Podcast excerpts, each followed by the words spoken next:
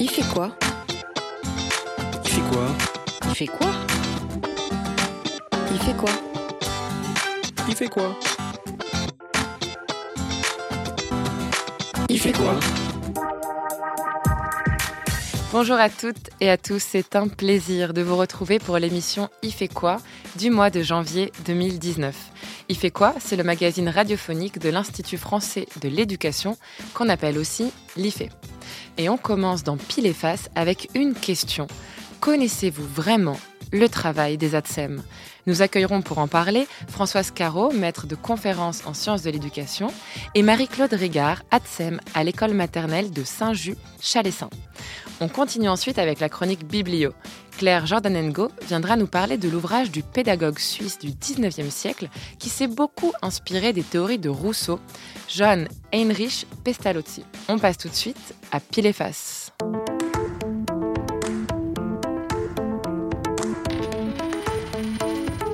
Pile Efface. Alors avant de commencer cette rubrique Pile et Face, je vous propose d'écouter une pastille audio qui a été enregistrée l'année dernière par la CGT au moment des revendications des ATSEM pour une revalorisation de leur métier. On écoute. Connaissez-vous le véritable rôle des ATSEM Non? Eh bien, vous n'êtes pas les seuls, c'est là tout le problème. Au total, ce sont plus de 50 000 personnes à travers la France qui exercent ce métier. Un métier aux missions floues dans des conditions de travail loin d'être évidentes. Actuellement, les ATSEM sont des professionnels de la petite enfance qui assument une triple fonction éducative, d'assistance à l'enseignement, d'entretien des locaux et du matériel pédagogique. Un métier donc de plus en plus axé sur l'encadrement. ATSEM, un métier qui demande de multiples compétences et qui n'est, semble-t-il, pas toujours reconnu professionnellement ni par les familles. Alors pour en parler, nous accueillons dans le studio Madame Françoise Caro. Bonjour. Bonjour, merci. Vous êtes enseignante-chercheur à Lyon 2, spécialiste de la professionnalité enseignante. Euh, vous enseignez également à l'ISPEF et au laboratoire Éducation Culture Politique. Et vous avez, entre autres, euh, observé pendant plusieurs années le travail des enseignants et des ATSEM en école maternelle. Oui, tout à fait. Nous accueillons également par téléphone Marie-Claude Rigard. Bonjour. Bonjour. Marie-Claude, vous êtes ATSEM à l'école maternelle de Saint-Just-Chalessin. Oui. Et je précise que vous avez exceptionnellement pu prendre du temps pendant la sieste des enfants, pendant que la directrice de l'école vous remplace. Et je tiens donc à vous remercier toutes les deux euh, d'avoir Oui. pris ce temps. Merci. Tout à fait. Alors, pour commencer, une question qui s'adresse à vous, Marie-Claude Rigard. Est-ce que vous pourriez nous expliquer, expliquer à nos auditeurs, en quoi consiste votre métier d'ATSEM? Eh bien, le métier des ATSEM, c'est un métier vaste, très différent suivant où l'on exerce. Qu'il y a des communes euh, qui ont, beaucoup d'ATSEM, qui ont une ATSEM par classe, d'autres euh, qui ont une ATSEM pour plusieurs classes. Donc, il y a déjà une disparité à ce niveau-là. Il y a aussi des communes où les ATSEM font du ménage, des communes où les ATSEM ne font pas de ménage, comme euh, c'est mon cas actuellement. Et on a un, un rôle d'assistance auprès des enfants et des enseignants.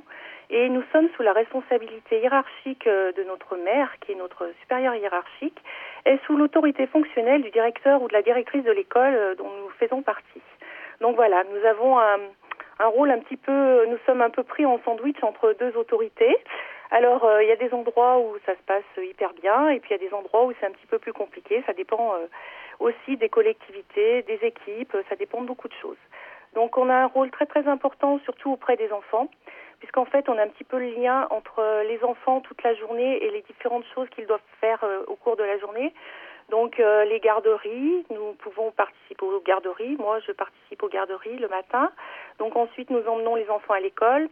À l'école, on s'occupe d'eux tout au long de la journée à travers les activités diverses pédagogiques que les maîtresses proposent, à travers l'échange s'il y a besoin, à travers euh, les interclasses où euh, on est en train, où on nettoie, on s'occupe de tout leur matériel, on s'occupe de remettre en, place pour qu'ils retrouvent en revenant de récréation euh, des ateliers prêts et une classe euh, correcte. Et puis donc on a aussi un gros rôle euh, au moment de la cantine puisque nous emmenons les enfants à la cantine et nous les faisons déjeuner. Et ensuite euh, nous avons encore un rôle euh, de surveillance dans la cour et l'après-midi de surveillance de la sieste. Donc euh, nous accompagnons vraiment les enfants tout au long de la journée et on les remet le soir euh, ou euh, à la garderie ou auprès de leurs parents. Donc euh, on est avec eux pratiquement 8 heures par jour quoi. Et euh, ceux qui font toute la journée, garderie, etc., on est avec eux 8 heures par jour. Donc c'est intense, c'est très intéressant, c'est passionnant mais c'est très exigeant aussi. Donc, euh, et, cette exigence, justement, euh, euh, je me permets de vous interrompre, cette exigence, Françoise Caro, vous avez vous-même mené des enquêtes dans les écoles et vous l'avez observé, justement, cette exigence à l'égard des ATSEM et la multitude des tâches qui leur sont confiées. Oui, tout à fait. Alors, je trouve très intéressant ce que vient de dire cette dame-là au téléphone, parce qu'effectivement, le métier d'ATSEM est très variable selon les contextes. Et euh, être ATSEM euh, dans une petite école à la campagne, dans une grosse école euh, en éducation prioritaire, en centre-ville, c'est assez différent comme métier. et elle a très très bien expliqué cette variété. Alors, ce que je voudrais peut-être, c'est rajouter la, dimension historique hein, du métier parce qu'en fait, il y a toujours eu euh, des ATSEM. Alors, elles ne s'appelaient pas des ATSEM, mais avant même que les écoles maternelles soient créées, quand elles étaient, s'appelaient encore des salles d'asile, il y avait euh, des dames euh, de service qui aidaient les enseignants, les maîtresses, puisque c'était des maîtresses, à s'occuper des enfants, mais surtout du point de vue de l'hygiène. Hein. Euh, et c'est vrai que c'est, le métier d'ATSEM a beaucoup, beaucoup évolué, a beaucoup changé, et surtout ces dernières années, puisque maintenant, elles sont recrutées euh, en fonction euh, d'un diplôme. Il faut avoir un CAP petite enfance. Euh, ce qui est assez récent comme exigence, puisqu'avant on les recrutait euh, de manière très différente. Et puis, euh, elles doivent passer des concours, et donc ce sont des professionnels, et elles ont une formation, sont vraiment des professionnels de la petite enfance. Oui, alors justement sur la question de la répartition du travail entre l'enseignant ou l'enseignante et l'ATSEM dans la classe, Marie-Claude Régard, je reviens vers vous. Je voulais savoir, vous, dans votre cas, vous avez travaillé également à la ville de Lyon. dans le cas de votre expérience personnelle, comment Comment s'effectue cette organisation du travail avec les enseignants et quelles sont les tâches, par exemple, pédagogiques que vous pouvez mener dans la classe? D'accord. Oui, oui. Alors, ben, les enseignants euh, organisent l'emploi du temps de, la journée et leur roulement d'atelier. Et ensuite, elles nous confient euh, plusieurs ateliers dans la journée, donc avec un groupe Enfin, moi, dans cette école, c'est comme ça que je travaille. Donc, euh, euh, par exemple, la maîtresse euh, ce matin m'a donné un atelier de pour apprendre à compter aux moyens, aux moyennes sections. Donc, j'étais avec eux. J'ai animé un jeu de pour apprendre à compter, lancer le dé, faire euh, euh, faire décompter, faire recompter, prendre le nombre de jetons nécessaires pour mettre sur la bonne case, etc. Et euh, on peut animer des ateliers de peinture, des ateliers d'art plastique. On peut aussi animer des, des, ateliers de lecture entre guillemets parce que quand ils apprennent leurs lettres, par exemple, eh bien, vous animez un atelier, vous apprenez à jouer au jeu des sept familles avec les lettres. Donc après, ça dépend de la, la personnalité. Euh, en principe, les maîtresses nous font confiance quand elles nous donnent un atelier à. Enfin, moi, je suis dans ce cas de figure actuellement. Hein. Donc, quand on nous donne un atelier, euh, par exemple, de jouer au cette famille euh, avec les lettres, la maîtresse me laisse jouer au cette famille comme je l'entends. C'est-à-dire si je vois que euh, en, cachant les cartes, les enfants n'y arrivent pas, ben on joue au jeu de cette famille ouvert sur la table. Ça dépend vraiment des écoles et des équipes, et ça d'ailleurs sur ce sujet. Voilà, ça dépend des équipes enseignantes, mhm. ça dépend du projet pédagogique de l'école, ça dépend de la méthode qu'il y a dans l'école. Ça dépend vraiment de beaucoup de choses. Oui, et sur ce sujet, justement, Françoise Caro, euh, je pense que euh, j'aimerais beaucoup vous entendre rebondir sur ce que vient de dire Marie-Claude Rigard, à savoir sur la l'autonomie et la professionnalisation euh, des ATSEM qui finalement en viennent parfois à faire des tâches pédagogiques qui est-ce qu'elles sont formelles dans, dans, le cadre de leur métier ou est-ce que c'est quelque chose de plutôt informel?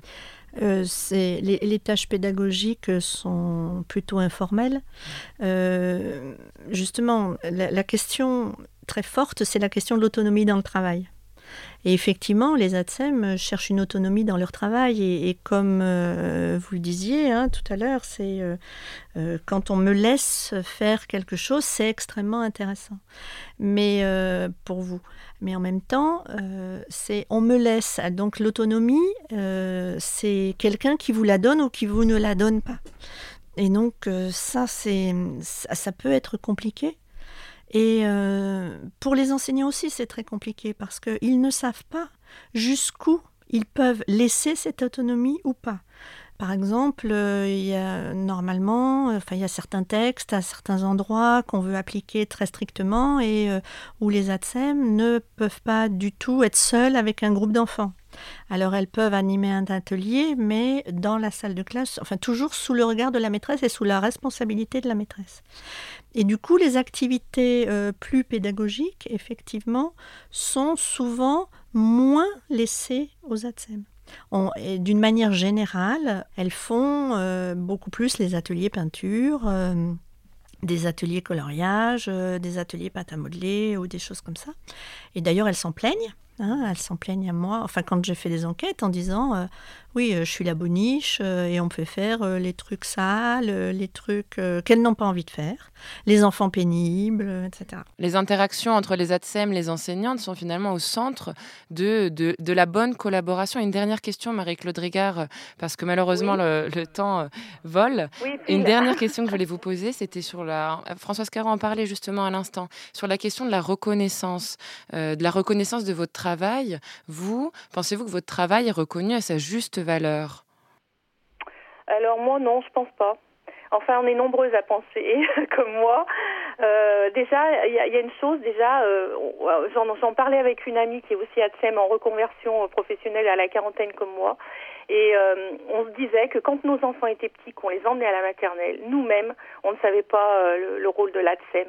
Donc en fait, on n'est pas tellement surprise que autant les parents euh, ne soient pas. Vous voyez ce que je veux dire Ils ont l'idée, ils ont un petit peu l'image d'Épinal de la dame de service qui aide leurs enfants, qui les fait manger à la cantine, qui les surveille et qui joue avec eux et ils voient pas euh, toutes les nouvelles, euh, euh, obligations que nous avons par rapport aux, aux, encadrements que l'on fait des ateliers pédagogiques, qu'on veille beaucoup à la sécurité de leurs enfants parce que des fois les parents sont beaucoup plus, comment dire, cool que nous sur la sécurité de leurs enfants.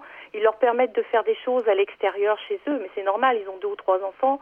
Euh, que nous, à l'école, des choses que des enfants font couramment euh, chez eux, nous, on peut pas le laisser faire parce qu'après, euh, euh, ça peut entraîner euh, ça peut entraîner des choses. Quand vous avez 30 enfants qui par exemple grimpent et sautent du, du haut du toboggan en risquant de tomber, c'est pas possible. Chez eux, ils peuvent le faire, mais chez nous, on peut pas. Oui, donc dans l'ensemble, votre sentiment, c'est vraiment euh, cette question de la reconnaissance du travail que vous faites au quotidien qui, qui n'est pas là. Du, donc, du coup, je pense que comme les gens ne connaissent pas vraiment, il faudrait que les gens nous suivent la journée complète. Exactement. mais c'est une belle invitation que vous pouvez faire aux parents d'élèves de venir vous suivre pendant la journée. Pourquoi, pourquoi pas ça pourrait, ça pourrait être très instructif. Et maintenant, euh, je pense que je vais laisser. Je pense que le problème de reconnaissance, il vient principalement de là. En ouais, vous avez, vous avez complètement raison. On vous a bien entendu. Et je vais laisser le mot de la fin à Madame Françoise Caro. Oui, je, juste, je voulais revenir sur, ce que vous avez dit. Euh, si on s'entend bien, si on est euh, suffisamment en empathie les uns avec les autres. Moi, je voudrais revenir sur le fait que ce ça ne dépend pas que des personnalités, justement de la bonne ou de la mauvaise entente des gens qu'il y a vraiment une question d'organisation du travail. Et je crois que les institutions, aussi bien les, municipalités que l'éducation nationale, devraient euh, s'intéresser davantage à cette question d'organisation du travail pour que ça fonctionne mieux et ne pas faire retomber seulement sur le fait que les gens s'entendent ou ne s'entendent pas. Parce que je trouve que ça, euh, ça renvoie aux acteurs des choses euh, qui ne dépendent pas d'eux. Euh, je vous assure que l'évolution de votre travail à vous, ATSEM, a fait que le, les, relations entre enseignants et ATSEM ont changé. C'est l'évolution du travail encore bien autant, voire plus que les personnes elles-mêmes. Merci beaucoup Françoise Caro. Merci Marie-Claude. Marie-Claude Rigard. Merci d'avoir pris le temps. Bonne journée à vous. Donc voilà, Pile et Face, c'est terminé. Et je vous rappelle que, bien évidemment, vous pouvez répondre à l'invitation de Marie-Claude Rigard et venir voir le travail des ATSEM dans les établissements. Et vous pouvez également poursuivre vos interrogations avec les ouvrages et les travaux de Françoise Caro que nous mettrons en lien euh, sur le site internet. Et on passe maintenant à la chronique Biblio avec Claire Jordanengo. Mais avant ça, je vous propose d'écouter le portrait d'un homme atypique. Il suçait soit son pouce, soit sa cravate toute sa vie. Il apparaissait hirsute, il apparaissait mal fagoté quand il se présentait au prince. Cet étonnant contraste de génie et de maladresse qui est quelque chose d'assez unique et qui n'enlève rien au contraire à la grandeur de cet homme qui est peut-être la figure, bien sûr, la plus déconcertante, mais aussi la plus poignante de notre histoire intellectuelle. C'est donc un original, ce Pestalozzi dont vous allez nous parler aujourd'hui et dont vous allez nous présenter un des ouvrages. Bonjour Claire. Bonjour Diane. Eh bien, j'ai choisi un livre de Johann Heinrich Pestalozzi, au titre un peu étonnant, c'est Comment Gertrude instruit ses enfants. Et cet ouvrage est paru en 1801, mais bon, j'ai travaillé sur la traduction française, la première en 1882. Alors, qui est ce Pestalozzi? C'est un pédagogue suisse euh, du milieu du 18e et du début du 19e qui a laissé pas mal d'écrits, qui, n'est plus très lu aujourd'hui, mais qui est très régulièrement cité. Il a dirigé au cours de sa vie plusieurs instituts dans différents cantons suisses et sur des durées assez variables. En fait, c'est un personnage assez original qui a cherché à mettre en œuvre ses idées avec des succès plus ou moins variables. Il a d'ailleurs connu des périodes difficiles, mais aujourd'hui il est reconnu comme un des grands noms de la pédagogie moderne. En 1792, d'ailleurs, il avait été fait citoyen d'honneur de la République française, mais c'est pas du tout en France que son influence a été la plus importante. Et d'ailleurs, il a tenté de nombreuses expériences éducatives variées. Est-ce que vous pouvez nous en parler? Alors en 1770, par exemple, il avait commencé par acheter une ferme, euh, le Neuhof, dans laquelle il accueillait des enfants très pauvres. Puis après, il a dû fermer. Il a ouvert une autre école euh, où il faisait, il permettait à des enfants de travailler au filage et au tissage. Ça leur donnait une certaine autonomie et ça leur permettait euh, d'être enseignés. Mais il y a eu des problèmes d'argent, des problèmes d'indiscipline. Il a dû fermer. Ensuite, euh, il a écrit pendant une dizaine d'années, un petit peu déçu par ses échecs. Et finalement, en 1799, on l'a appelé pour diriger un orphelinat à Stans pour des enfants euh, assez petits qui étaient des, victimes de guerre, en fait. Mais très vite, euh, bon, cette expérience n'a pas pu durer, il a dû abandonner. Et un an plus tard, on l'a appelé comme instituteur à Berthoud. Et il a fondé, enfin, il a travaillé dans un institut dont il est devenu directeur. Quelque temps après, il a de nouveau dû déménager cet institut un petit peu plus loin à Yverdon. Et là, il est au moins resté une vingtaine d'années. C'est son, l'institut pédagogique qui a eu le plus grand succès. Donc, c'était un établissement multireligieux avec à la fois des élèves suisses et des élèves étrangers issus de tous les milieux sociaux. Et il y a eu à peu près jusqu'à 200 élèves dans, ce, dans cet institut qui est le plus connu et dont le nom est associé à celui de Pestalozzi. Mais alors, pourquoi ce titre si bizarre? Euh, Comment Gertrude instruit ses enfants En fait, c'est un titre d'éditeur. Ça fait référence à un roman qu'il avait écrit euh, dans sa période où il s'était mis à l'écriture, qui s'appelait Léonard et Gertrude. En réalité, on va tout de suite oublier Gertrude dans le, livre euh, que je présente. Et euh, c'est un échange en fait de 14 lettres entre Pestalozzi et son éditeur, dans lesquelles il va présenter euh, des expériences et dans lesquelles vont se dessiner les prémices de ce qu'on appellera plus tard sa méthode et qu'il va en fait peaufiner jusqu'à la fin de sa vie. Et c'est quoi justement cette méthode? Alors c'est quelque chose d'assez nébuleux, d'assez difficile à, définir parce que déjà il n'a jamais écrit de traité sur cette méthode, c'est plutôt l'ensemble de son œuvre, qui est d'ailleurs elle-même dans des styles très variés, qui, qui dessine cette méthode, qui est très très centré également sur la pratique et les différentes expériences qu'il a eues et qui a été en construction tout au long de sa vie. Euh, parfois, on essaye de la résumer en disant c'est la tête, le cœur, la main, mais même ce, petit slogan facile à retenir ne, définit qu'assez imparfaitement cette, euh, cette méthode, puisqu'elle passe sous silence la notion de bien à laquelle Pestalozzi était très attaché. Donc il a été beaucoup influencé par euh, l'Émile de Rousseau, il veut attacher l'éducation au monde sensible qui entoure l'enfant, il veut développer les forces de l'enfant vers cette recherche du bien. Euh, bon, il a puisé à des sources assez variées. En tout cas, il s'est beaucoup soucié d'éducation pour les pauvres parce qu'il était conscient que maîtriser le savoir, c'est euh, posséder un pouvoir et que généraliser l'enseignement, en fait, ça participait à la démocratisation de la société. Donc, c'est curieux parce qu'il a connu finalement pas mal d'échecs, hein, y compris euh, la fin de l'Institut d'Yverdon, ça n'a pas été si simple que ça. On a assez vite vu également que sa méthode ne pouvait pas être étendue à un système scolaire national particulier, mais malgré tout, son nom est associé à la pédagogie moderne, peut-être parce qu'il a eu pas mal d'intuitions. Merci beaucoup Claire Jordanengo. Et nous passons maintenant à l'agenda. Et pour le mois de janvier, nous avons sélectionné pour vous quatre événements. Et pour passer à l'agenda, j'accueille Florence. Bonjour. Bonjour Diane.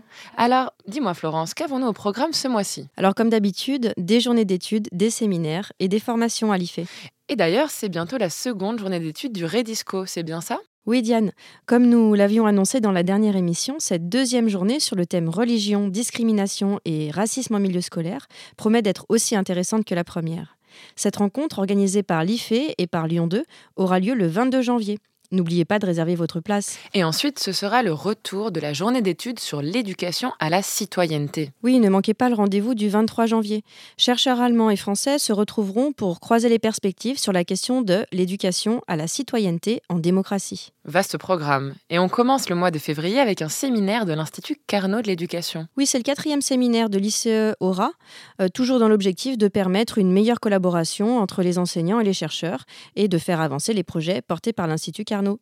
Et enfin, les 7 et 8 février, l'IFE vous propose une formation à la personnalisation des apprentissages dans un environnement numérique. Alors cette formation s'adresse aux enseignants du primaire et du secondaire, mais aussi aux formateurs, aux inspecteurs et aux chefs d'établissement.